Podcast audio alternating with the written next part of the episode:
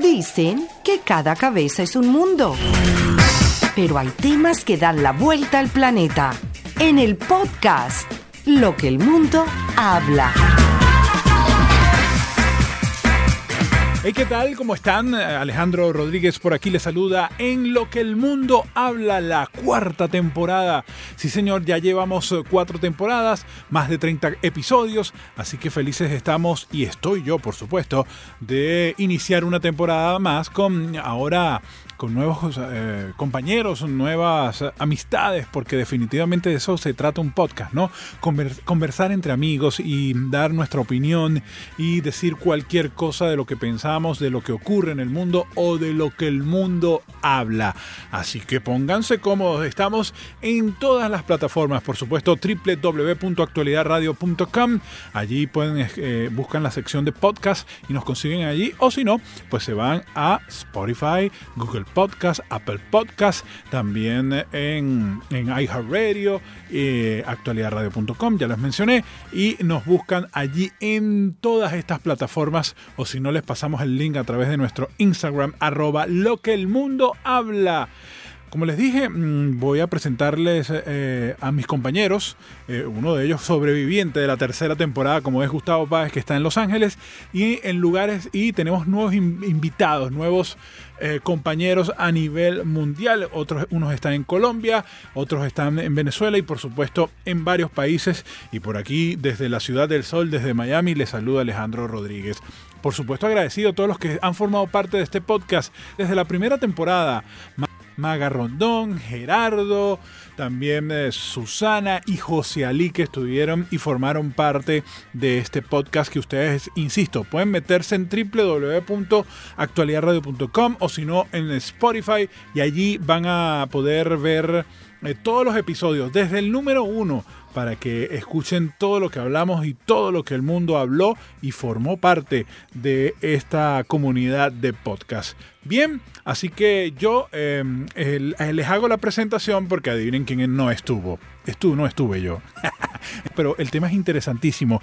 Voy a dejarlos con mis compañeros para que incluso Gustavo Páez, eh, que está desde Los Ángeles, que generó la transmisión de este primer episodio, eh, presente también a los nuevos eh, integrantes, las nuevas voces de este podcast que ustedes van a disfrutar a continuación. Así que ya lo saben, nuestras redes sociales, arroba lo que el mundo habla arroba Ale Rodríguez Radio en Instagram. Pónganse cómodos, escuchen, opinen, díganos cualquier cosa, porque lo que el mundo habla, aquí lo comentamos. Bienvenidos muchachos, adelante. El podcast, lo que el mundo habla. Amigos de lo que el mundo habla, tengan todos muy buenos días, buenas tardes, buenas noches, donde quiera que se encuentren. Los saluda Gustavo Páez, arroba Tavo Páez MA en las redes sociales y les damos la bienvenida a esta nueva edición, a esta nueva temporada de Lo que el mundo habla nos hemos reestructurado un poquito, estamos colocando diferentes voces, diferentes caras, pero el cariño, el equipo sigue siendo prácticamente el mismo. En Miami, Alejandro Rodríguez, en Inglaterra, José Aliméndez, quien va a estar de vez en cuando con nosotros. Y ahora tenemos eh, refuerzos que vienen directamente desde nuestra querida San Cristóbal y vienen también desde Colombia y están en Colombia también los tres. La primera de ellas, sí, la primera, una dama que quizás ustedes ya conocen, ella es Danielita. Daniela, Daniela, bienvenida a Lo que el mundo habla. Qué bien, por fin lo logramos, Tavo. Estoy súper feliz de estar acá con esta nueva familia.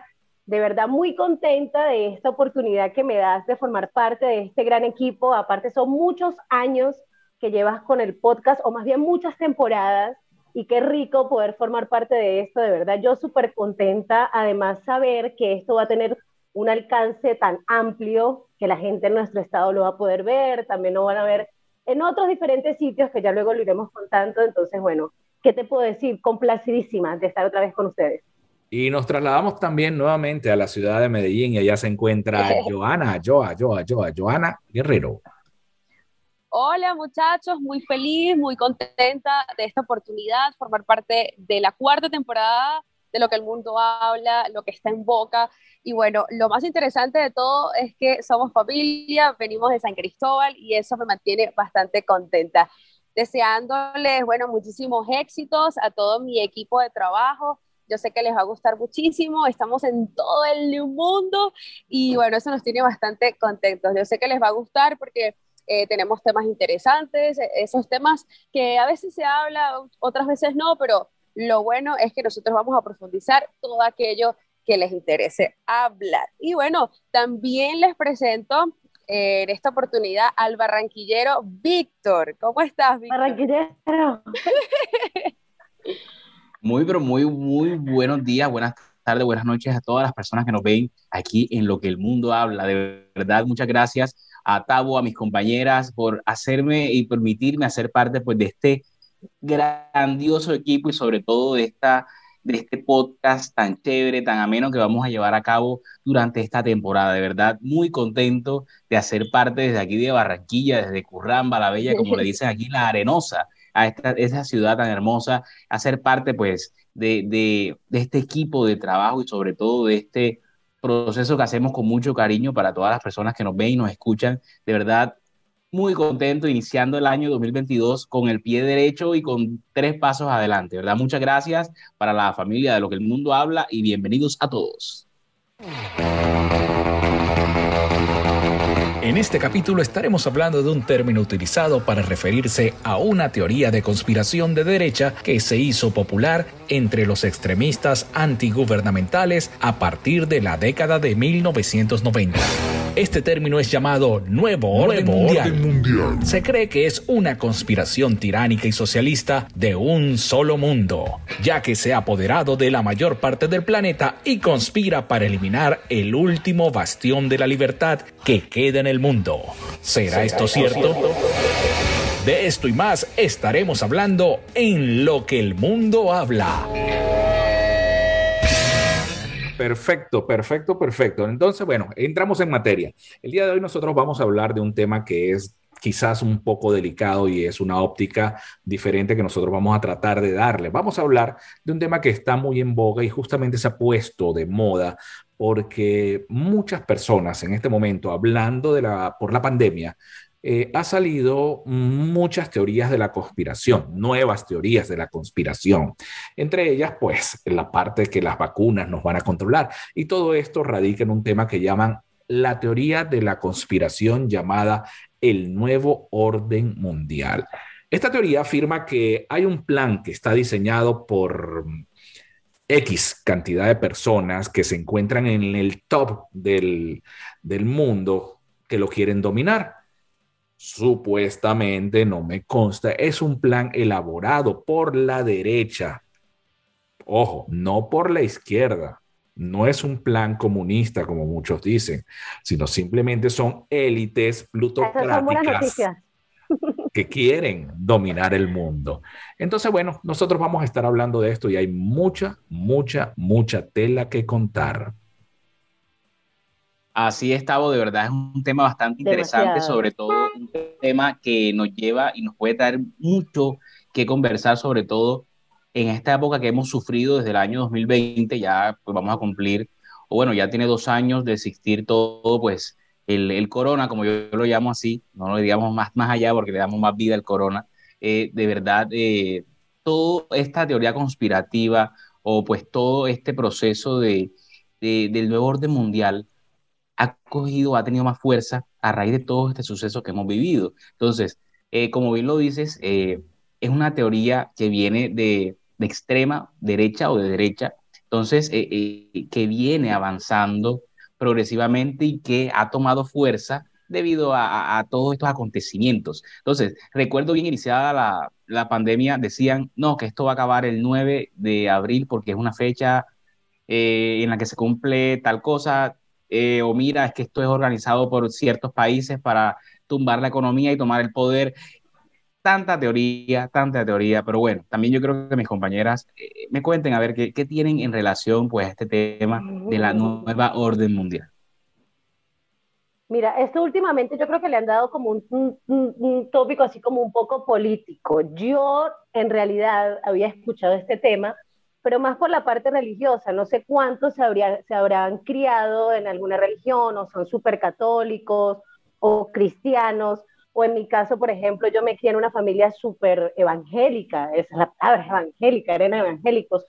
Y siempre, desde muy chiquita, yo escuché este tipo de teorías también de parte de la iglesia. Siempre nos dijeron que iba a haber una especie de anticristo, del apocalipsis, del final del mundo. Y resulta, da la casualidad, que muchas de estas cosas que están sucediendo se están pareciendo también a esto que en algún momento yo personalmente lo había escuchado. Entonces, yo creo que ya que se popularizó tanto, ya que sucedió, ya no es algo que solamente es un cuento, es una historia, es algo que nos contaron, vamos a ver cuándo pasa, no, ya pasó. Ahí es cuando ya se empiezan a involucrar un montón de cosas, ¿no? Como un montón de, de potencias, de reyes, de países, de todo, incluso la religión. Entonces, creo que el tema es bastante amplio, pero yo personalmente lo conozco desde ahí. La teoría que yo conocía era como más la religiosa y fíjate que sí, las cosas como que se han estado cumpliendo. No sé qué opina yo al respecto.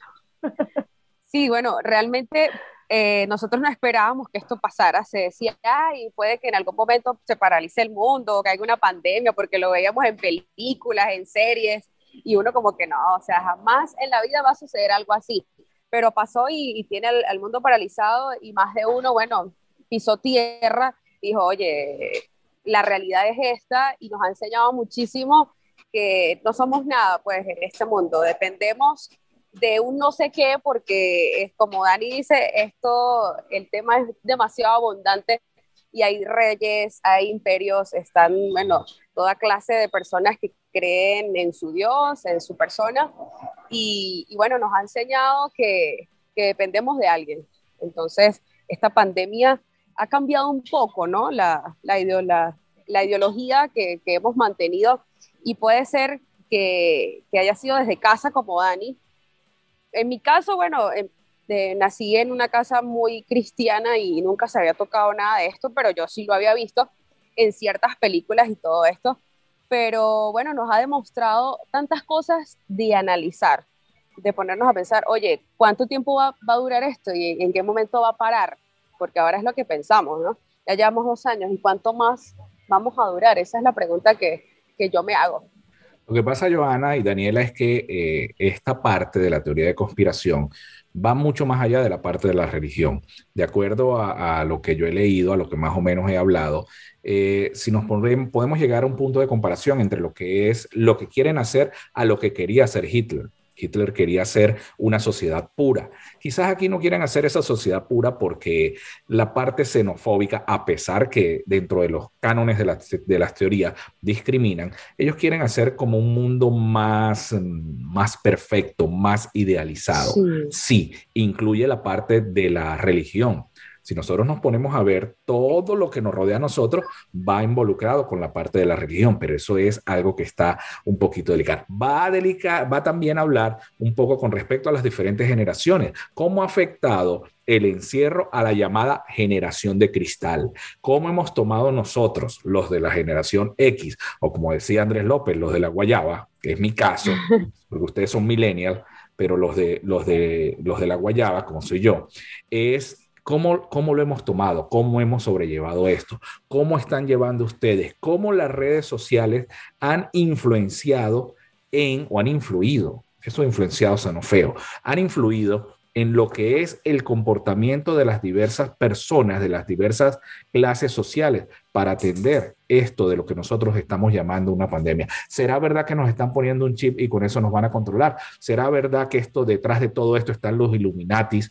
¿Será verdad que detrás de esto es, son los judíos los que quieren controlar el mundo? no sabemos qué es lo que pueda pasar. Entonces, bueno, eso es lo que nosotros tenemos que mirar y tenemos que tratar de ver desde dónde viene esto, desde nuestra óptica. Ojo, no somos expertos en esta teoría, no somos eh, investigadores con respecto a esto, simplemente somos opinadores de oficio que queremos hacerles llegar a nosotros nuestro mensaje, este mensaje, y también despertar en ustedes esa chispita para que piensen un poquito más en lo que está sucediendo en este momento. Ok, ahora yo les hago una pregunta a ustedes. Ah, no, Bienvenido, Víctor. Después les voy a preguntar porque yo sí quisiera que, que cada quien me dijera como, como algo particular, pero continúa, Víctor. Ahorita. Vale. De hecho, hay algo que decía Tavo, algo muy importante que es que las redes sociales han tomado un poder trascendental, sobre todo ahora en este tema del encierro, teniendo en cuenta que las redes eh, sociales desde su creación o la generación de las mismas trae o ha traído pues em, en este punto de pandemia la extensión de la llamada globalización, que es con lo primero que arranca ese orden mundial. Bueno, globalizar, globalizar todo el territorio, que haya esa eh, conexión entre países, que ya no sea solamente una dificultad llamar a una persona que viva en el otro polo, sino que sea pues fácil solamente cuadrar horas y listo. Entonces, esa, esa potencia de las redes ha permitido alimentar eh, eh, esas nuevas teorías conspirativas, ese orden mundial y sobre todo infundir terror. Porque, de hecho, hay algo que conocí eh, durante, la, durante la pandemia o los inicios, que generalmente ocurre una catástrofe mundial cada 100 años, generalmente.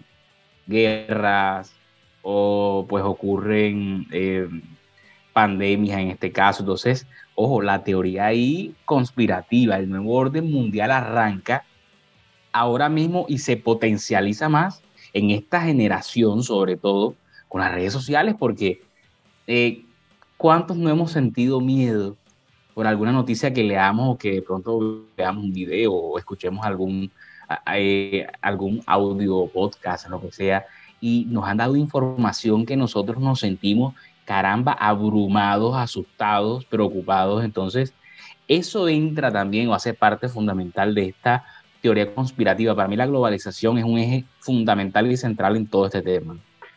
Perdón. Eh, que no sé si este sería el momento adecuado de la pregunta porque de verdad que hay muchas, muchas cosas que discutir, pero bueno, básicamente lo que, lo que, la pregunta que quería hacer a cada uno es que ¿Qué creen ustedes? En, qué va a terminar esto? O sea, dicen que, es para, para acomodar el tema económico, dicen que también es para controlar las masas, dicen que quieren eliminar la población enferma porque genera gastos a los gobiernos y en fin.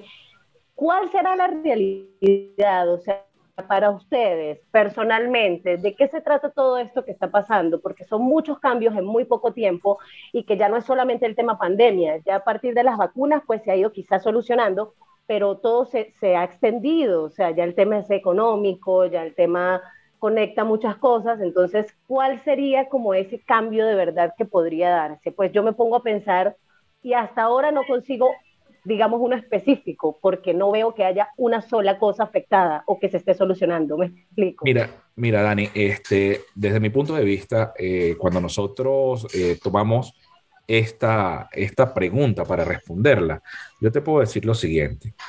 Se han presentado este tipo de situaciones tiempo atrás. La gripe española, eh, la vez de la peste de la viruela, pero ¿qué es lo que ha sucedido? No existía la comunicación como lo existe en este momento. Si nosotros nos ponemos a ver, en aquel momento todo se concentraba dentro del país. La tecnología no había avanzado tanto, por eso quizás no abarcaba tanto, tanta, tan, tantos eh, aspectos de la vida. La parte económica, la parte religiosa, la parte social, la parte informativa las noticias pues eran completamente diferentes. Ahora en cuestión de segundos, ocurre un terremoto aquí en California. En segundos, lo sabe todo el mundo. Se entera. Se entera. Existe el Twitter, existe el WhatsApp, existe eh, Instagram, todas las redes sociales. de hecho, las redes te preguntan si estás bien. Exactamente. Sí, exactamente. Me encuentro bien de lo que pasó en tal lado, me encuentro bien de lo que pasó en otro lado. Pero entonces eso es lo que nosotros tenemos que ponernos muy, muy, muy atentos. Entonces, ¿cuál es la diferencia? ¿Hasta dónde va a durar esto? Hasta el momento que la gente, los que realmente están interesados, entiendan que esto no es una situación para dominar a otra persona. Ojo, yo tengo tres vacunas ya. No sé si ustedes ya se vacunaron, pero hay gente que no se quiere vacunar porque tiene miedo de que sea lo que le están implantando un chip. Sí. ¿Por qué salió tan rápido? Y es completamente respetable, es completamente respetable también. La, tecnología avanza a pasos agigantados. Anteriormente, Alexander Fleming, cuando descubrió la, la, penicilina, pasó trabajo porque no tenía la tecnología de ahora. Actualmente se descubren derivados de la penicilina en cuestión de segundos. Entonces es lo que nosotros tenemos que mirar a ver, pero que todo es completamente respetable. Hay que respetar a quien no se quiera vacunar, hay que respetar al que está en contra de la vacuna, hay que respetar a que está en favor de lo que está sucediendo y pretende lavar del cerebro a, uno, y hay que respetar también a los que somos conservadores en este sentido. Tenemos que mirar eso. ¿A dónde va a durar? también, hasta, hasta va a durar hasta el momento en que nosotros permitamos que dure, que dure. Pero nosotros hablamos es de la masa total. Eh, ojo, es mi opinión. Eh, o sea, estudiando un poco la historia, lo que decía Víctor, que cada 100 años se ha repetido, o sea, pareciera que sí lo hicieran para eliminar un poco de gente en el mundo, ¿sí? Y, y bueno, un poco triste. Sí, yo creo eso, porque realmente van muchísimas, muchas personas muertas, millones de personas. Pero yo, eliminar cómo, porque están eliminando eh, personas que yo conozco que son buenas personas. de repente, personas con patologías ya eh, anteriores, personas que le generan lo que te dije yo, un gasto al, a no sé, al gobierno, a su GPS, ¿cómo se llama? A su seguro. ahí, sí no, ahí sí no, sí no estoy yo muy, muy de acuerdo con la posición de usted, con, esa posición específica. Es una de las teorías. Es ah, ok, sí. es una. Se escuchan por ahí. De todas maneras, hay otra que es la más reciente y se ha dado pues a raíz del tema de la vacunación masiva, y es que ya existen grupos, pequeños grupos obviamente, que no se quieren vacunar y que están siendo rechazados de la sociedad. Entonces, ahí es donde voy. Hay muchas cosas que tú no entiendes ¿Cuál es, el, qué es lo principal en todo esto? Bueno, sin ir muy lejos, lo que le pasó al tenista a, Noel Djokovic recientemente en el Abierto de Australia, que no pudo jugar porque no estaba vacunado. Ya, ya lo tienen.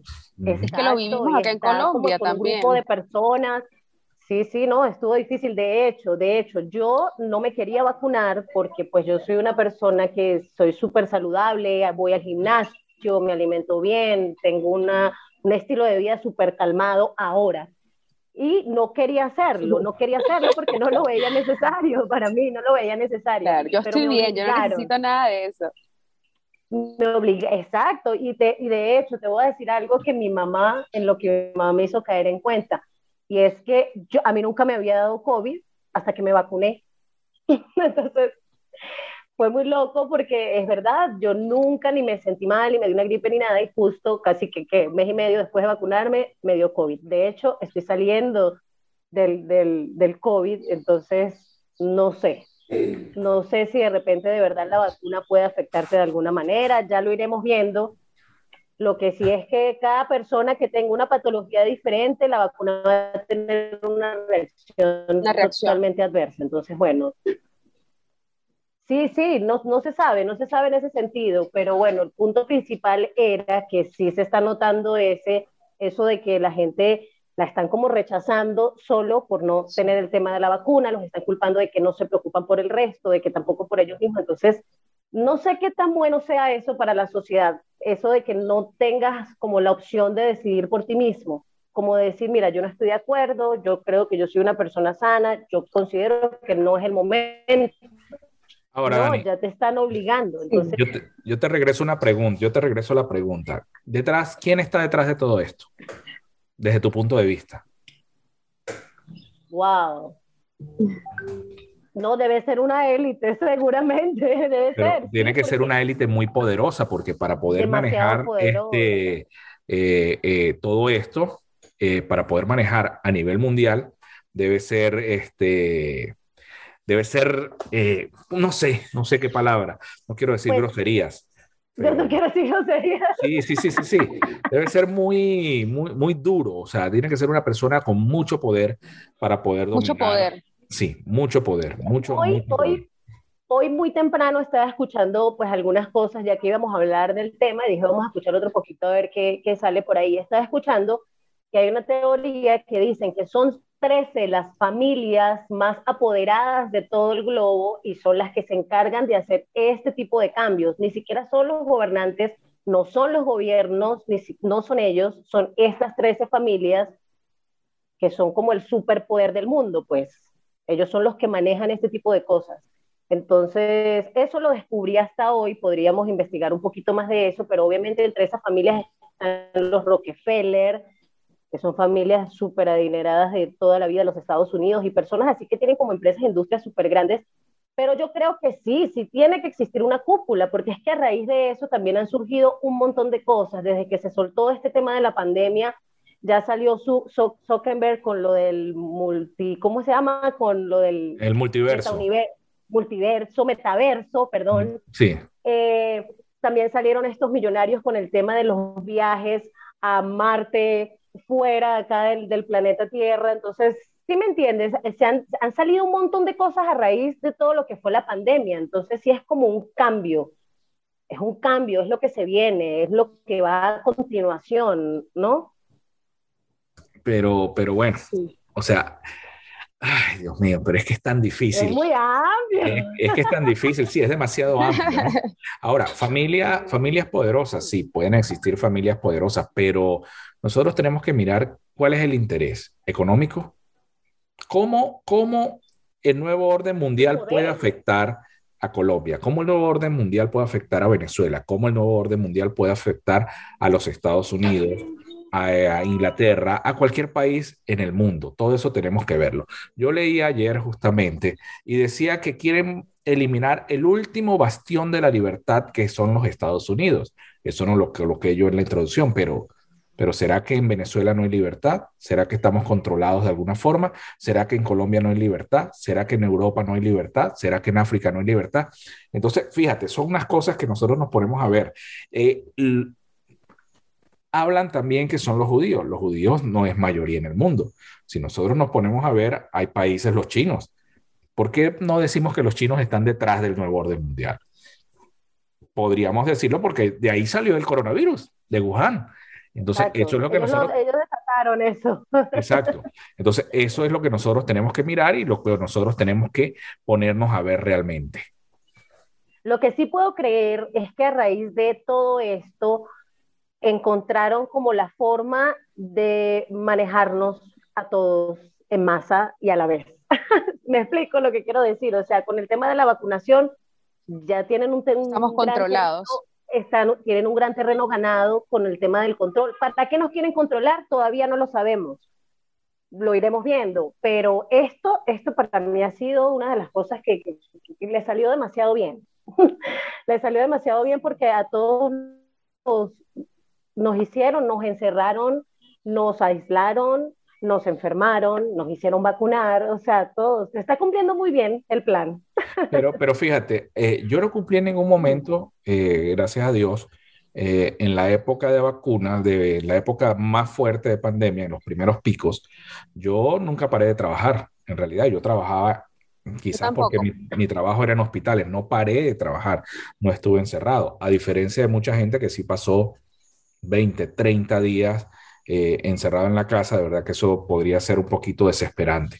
Pero... 20, 30 días, Gustavo, pasé cinco meses encerrada en mi casa. Ajá, ¿y qué, ¿y qué hacías? ¿Qué hacías? Más, con mis tres hijos fue una locura. ¿Y qué, hacías? Bueno, a mí igual wow. que Dani, yo leí mucho, me leí como, me leí como dos libros, jugué con mis hijos, hice muchas cosas, cosas que antes no hacía. Descubrí, empecé a hacer ejercicio, muchas cosas, pero, pero no, no, no me gustó.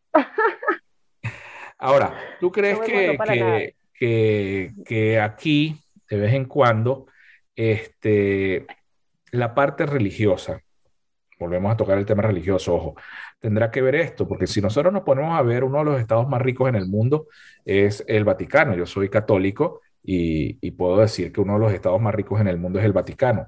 Pero, pero, los católicos han estado como muy, muy aparte, no se han querido como meter en este, en este asunto.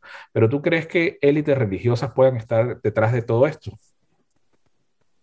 Yo sí creo, porque el Vaticano es uno de los lugares más ricos del mundo y siempre me he dicho la pregunta que, ¿por qué no ayudan a los pobres si tienen tanto dinero? Y ahorita en este momento de pandemia muchas personas se vieron mal y en ningún momento hubo un aporte de parte de ellos Y entonces ahí es cuando uno dice, todo es verdad, lo que ellos dicen, o sea, hay muchas cosas ocultas y siempre han estado ocultas y seguirán ocultas y lo seguimos analizando, que es el porqué de esta situación, a dónde nos quieren llevar. Y yo sí digo que la iglesia tiene parte de, de este problema.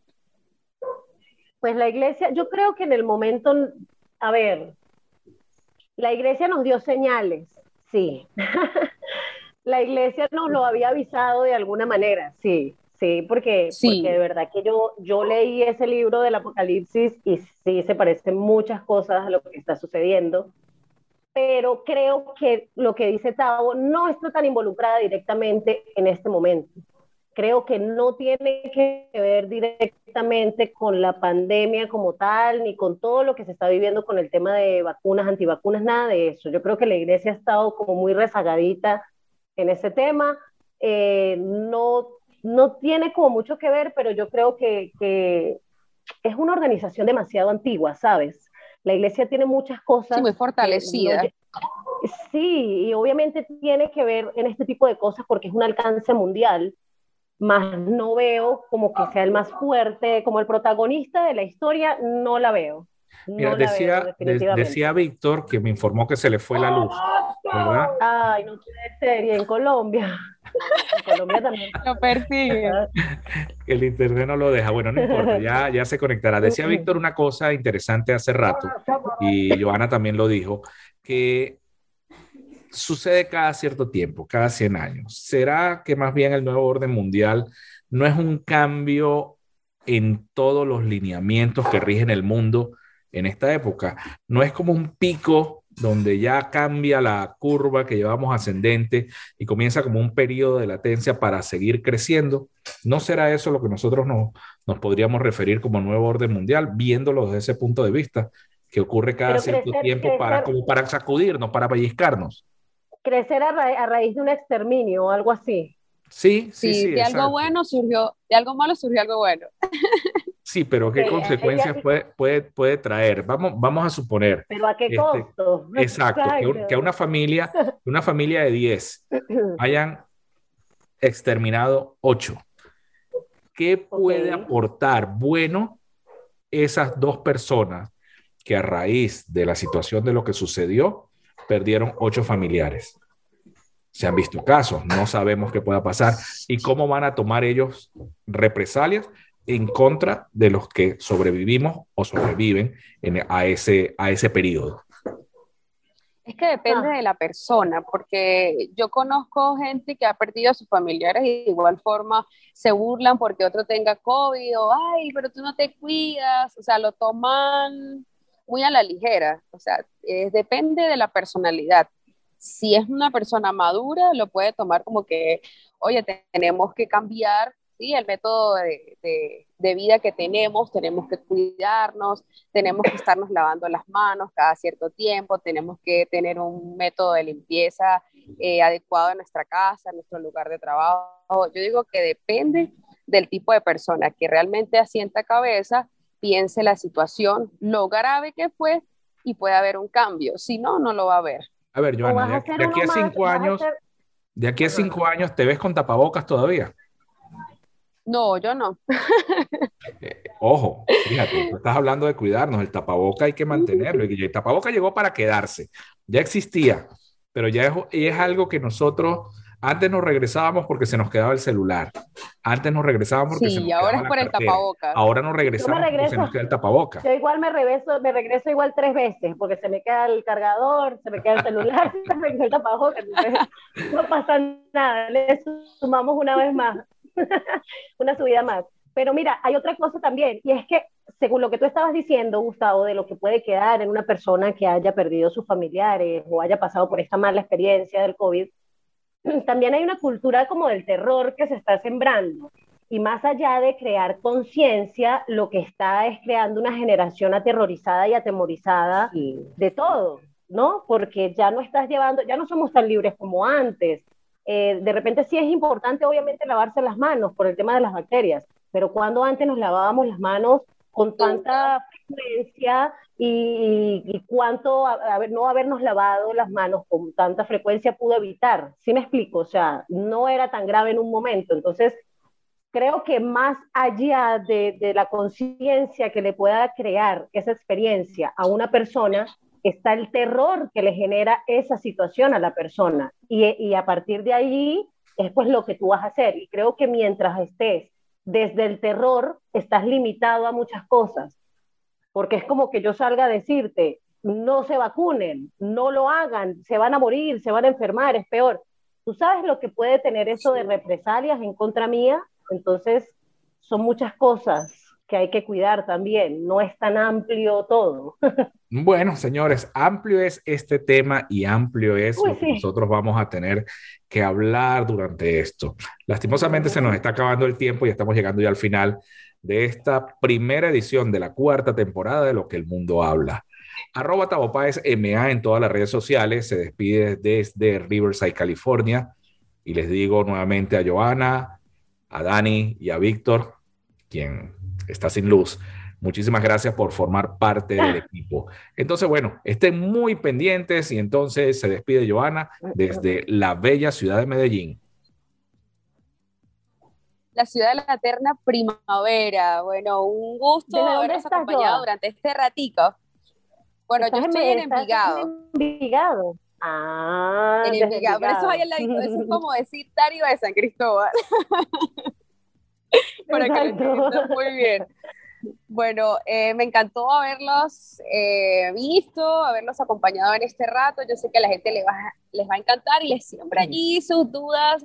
Eh, otros ya les quedó un poco más clara la situación, pero lo importante es que disfrutaron este momento con nosotros. Arroba yo a Piso Guerrero en las redes sociales.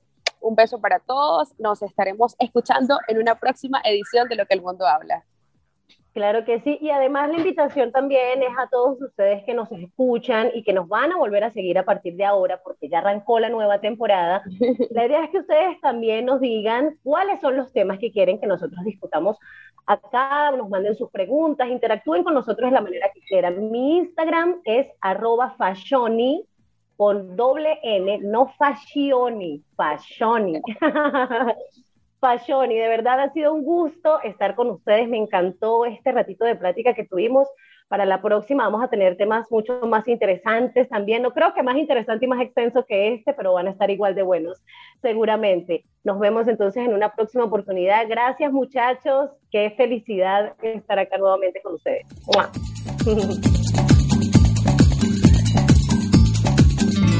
Lo que el mundo habla.